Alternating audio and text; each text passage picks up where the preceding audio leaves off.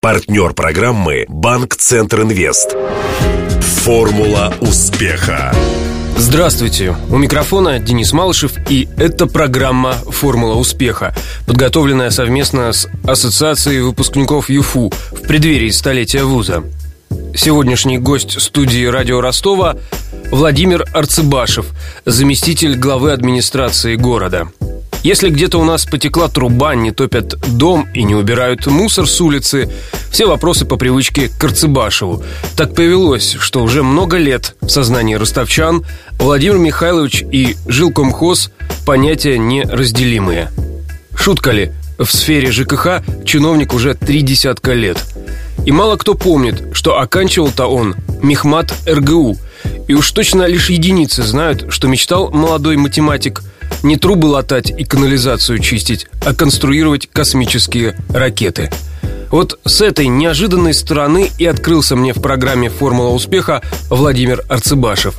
Говорили мы с моим гостем о его студенчестве, каким был Ростов, когда юный Володя приехал в него поступать из Луганской области – для справки. Владимир Арцебашев, 58 лет. В 79-м окончил РГУ по специальности прикладная математика. По распределению попал на Прикаспийский горно-металлургический комбинат в городе Шевченко в Казахстане. Это предприятие, среди прочего, добывало урановую руду. Очень быстро из инженера переквалифицировался в комсомольского функционера. В 25 лет он уже руководил всем комсомолом на городообразующем предприятии. Когда исполнилось 28, дольше оставаться нельзя было.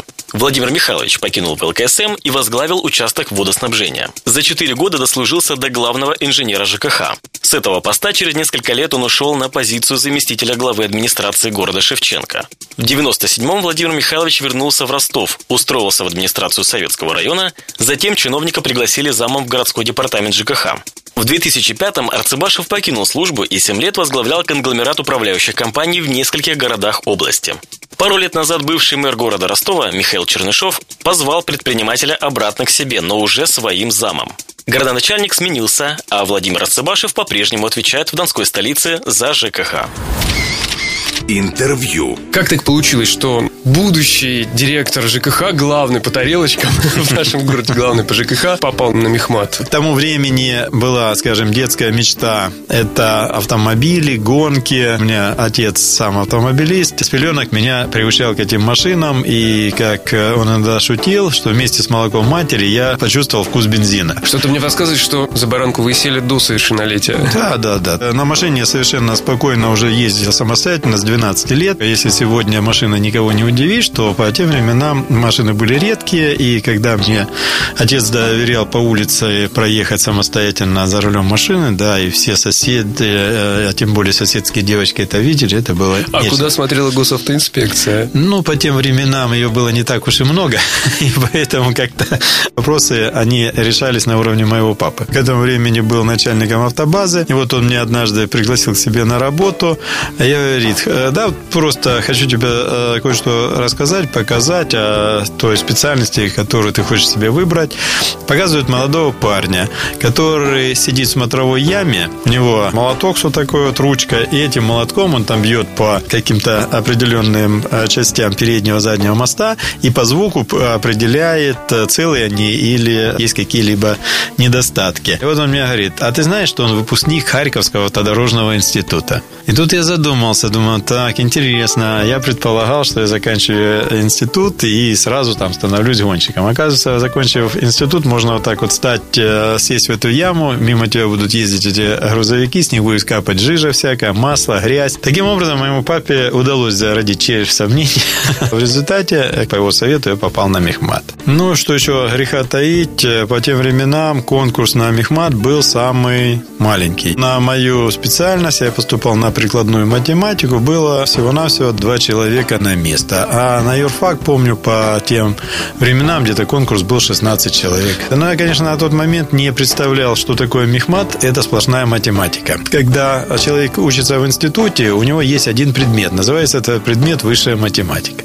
А когда человек учится на мехмате, то у него все 6-8 часов занятий – это сплошная математика. Только под разными ракурсами. И вот эту математическую науку выдерживали далеко не все. И мы заканчивали, когда еще компьютеров не было. Тогда были только большие громоздкие электронные вычислительные машины. Но это было начало. Мы там рисовали картинки календарей, даже там прогнозы делали по спортлото. Серьезно пытались да. применить законы математики? Ну да, просчитать. Э, Получалось? Скажем, э, ни разу больших выигрышей не, не было. Но поэтому... стабильно. Ну да, но стабильность определенно присутствовала, поскольку статистическое наблюдение – это одна из наук, которая на Мехмате изучалась. Чем больше опыта, тем больше вероятность попасть так, в Такая неплохая прибавка к стипендии. Ну, а да. стипендию получали? Все пять лет, пока учился на Мехмате, все было нормально. А помните, на что первую потратили? Это были первые заработанные 40 э, рублей. Это были подарки родителям, подарки сестре. Сказочная жизнь Мехмата. Я здесь прожил в Ростове 5 лет. За это время я пожил в первом общежитии, в 4А, 4Б, во втором общежитии. В общем, весь тут городок прошел. Да, я прошел практически весь тут городок. Просто э, РГУ когда-то начинался, в нем было только первое общежитие и, в принципе, все. То есть вы каждый новый обживали? Ну да, я обживал новое. 4А, 4Б – это интуристы. Там у нас жили немцы, поляки, кубинцы, негры. По тем временам было принято, что с иностранцем обязательно должен жить один, ну, не скажем, не русский, советский. Угу. Хотя в то время русские и советские были синонимами. Я прожил с немцами. Думаю, что диалог культур состоялся. Это, правда, были наши немцы, то есть Германской Демократической Республики. Они учились на философском факультете. Девчонки у них в основном учились на филологов. К нам приезжали в основном идейные ребята. Они верили в коммунизм. Но на всякий случай, вот как раз мы и существовали для того, чтобы где-то немного что-то корректировать. Когда проявлялись какие-то, скажем, мелкобуржуазные наклонности. Они проявлялись, да, вам нужно Но, было повлиять и ну, объяснить политику партии. Ну, например, приезжали от себя и привозили там, скажем, копченую колбасу с запасом на полгода. Холодильника у нас практически не было. Вывешивали эту колбасу за окно. И тут мы говорим, да, у нас нету колбасы. Но какие у нас есть танки? Вообще-то наши танки стоят у вас там в ГДР на границе с этими врагами. А наши космические корабли бороздят просторы Вселенной. А наша атомная бомба сегодня э, стоит на страже э, интересов мира. Поэтому, конечно, у вас есть возможность колбасу выпускать, а у нас остается, как у старшего брата, право работать. После этого уж э, любру, любой добропорядочный немец должен достать был колбасу и ну, устроить да. вечеринку. Учеба целиком вас поглощала? Сначала? Оставалось свободное время? Нет, на что вы? Как э, у нас в то время пели, от сессии до сессии живут студенты весело, а сессия всего два раза в год. Поэтому увлечений было довольно-таки много, ну, скажем, прыжки с парашюта. В то время у нас была военная кафедра, при военной кафедре у нас была секция парашютного спорта. Готовимся полгода, потом вы выезжали в Азов, там был э, аэродром, военные палатки, военная форма, гимнастерки, сапоги, прыжки. В 79 году да. закончив. Далее, как я знаю из вашей биографии, вы по распределению попали в Казахстан. Мне хотелось быть э, самостоятельным человеком. Несмотря на то, что у меня довольно-таки была обеспеченная семья, которая пользовалась определенным авторитетом и уважением, и, вероятно, а, мои родители могли бы мне оказать помощь. Но мне захотелось доказать, что я смогу чего-то добиться. Распределение у нас было довольно-таки неплохое. Можно было попасть в Москву, можно было попасть при Прибалтику, можно было остаться в Ростове. И были у нас предложения от Министерства среднего машиностроения. Министерства, которые обеспечивали нашу потребность в ядерном топливе. Я увидел, что там, да, это далекий край, это город Шевченко на берегу Каспийского моря, это пустыня, в принципе. А, но а, сразу зарплата там была 320 рублей. Например, в Прибалтике 102 рубля. И вот когда я приехал в Казахстан и начал там работать на Прикаспийском горно-металлургическом комбинате э, на кустарном кустовом вычислительном центре. И вот когда я попал на этот вычислительный центр, то я понял, что там нет космических кораблей, что они не бороздят просторы Вселенной, а что там есть рутина. Надо было в 9 утра прийти и в 18 часов уйти. Это было довольно-таки скучно, перекладывать там трубы, которых ты не видишь. Где случился тот переход из э, инженеров в чиновники? По случайному стечению обстоятельств, это то, что называю удачей, я по своим тактико техническим данным. Это образование, э, возраст, э, национальность. Подошел под первую свою чиновничью должность. Это комсомол. То есть меня пригласили работать в комитет комсомола Прикаспийского горно-металлургического комбината. Я почувствовал, что это что-то новое, интересное, живое. Работаю где-то года полтора. Потом меня избирают секретарем комитета комсомола Прикаспийского горно-металлургического комбината. И вот на то время, мне где-то там 24-25 лет, а я руковожу всем комсомолом огромного комбината. Ну, скажем, по аналогии, это что-то типа Рассельмаша в городе Ростове.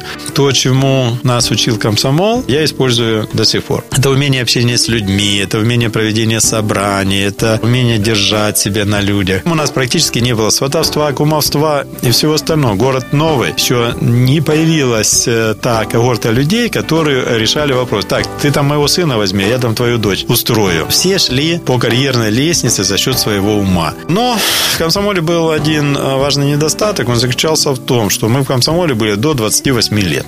Э, после 28 лет надо было либо идти вверх куда-то, там, скажем, горком, обком, ЦК, либо э, нужно было переходить уже куда-то на производство. Дел кадров начал подбирать э, работу. Но он практически все время предлагал работу, которая престижная, не пыльная, кабинетная. То есть вот сиди, там бумажки перекладывай, зарплата будет идти, все будет хорошо. Но чисто случайно я попал в систему жилищно-коммунального хозяйства. У меня была одна сотрудница. И вот мы к ней заехали домой. А, и вдруг приходит ее папа, он был главным инженером жилищно-коммунального управления этого комбината. И с ним приходит начальник цеха тепловодоснабжения и канализации. И вот они приходят возбужденные, такие шумные. Ну, ты же понимаешь, да? Я ему говорю, Вася, копай! А смотрю, а Вася валится. Коля только раз подлетает, трос за зела цепляет, зил раз. Васю придержали, Вася туда не упал, другого подогнали, копнули, потом поддернули, трубу достали, другую вставили, все заварили. Фу, включили. Бутылку на стол. Давай за то, что мы а, с тобой победили. Все, ну я тут. Ну ты присаживайся к нам. Ну все, по рюмке по второй. Ну а ты что делаешь? Да что, ну вот это самое. Че грустный такой? Да, вот... А, пора уже с, дальше двигаться. Двигаться особо вроде как некуда. Так иди к нам. А что у вас? Ну как что, ямы копать будем, закапать. И вот тогда, во время этой встречи, вся судьба и решилась.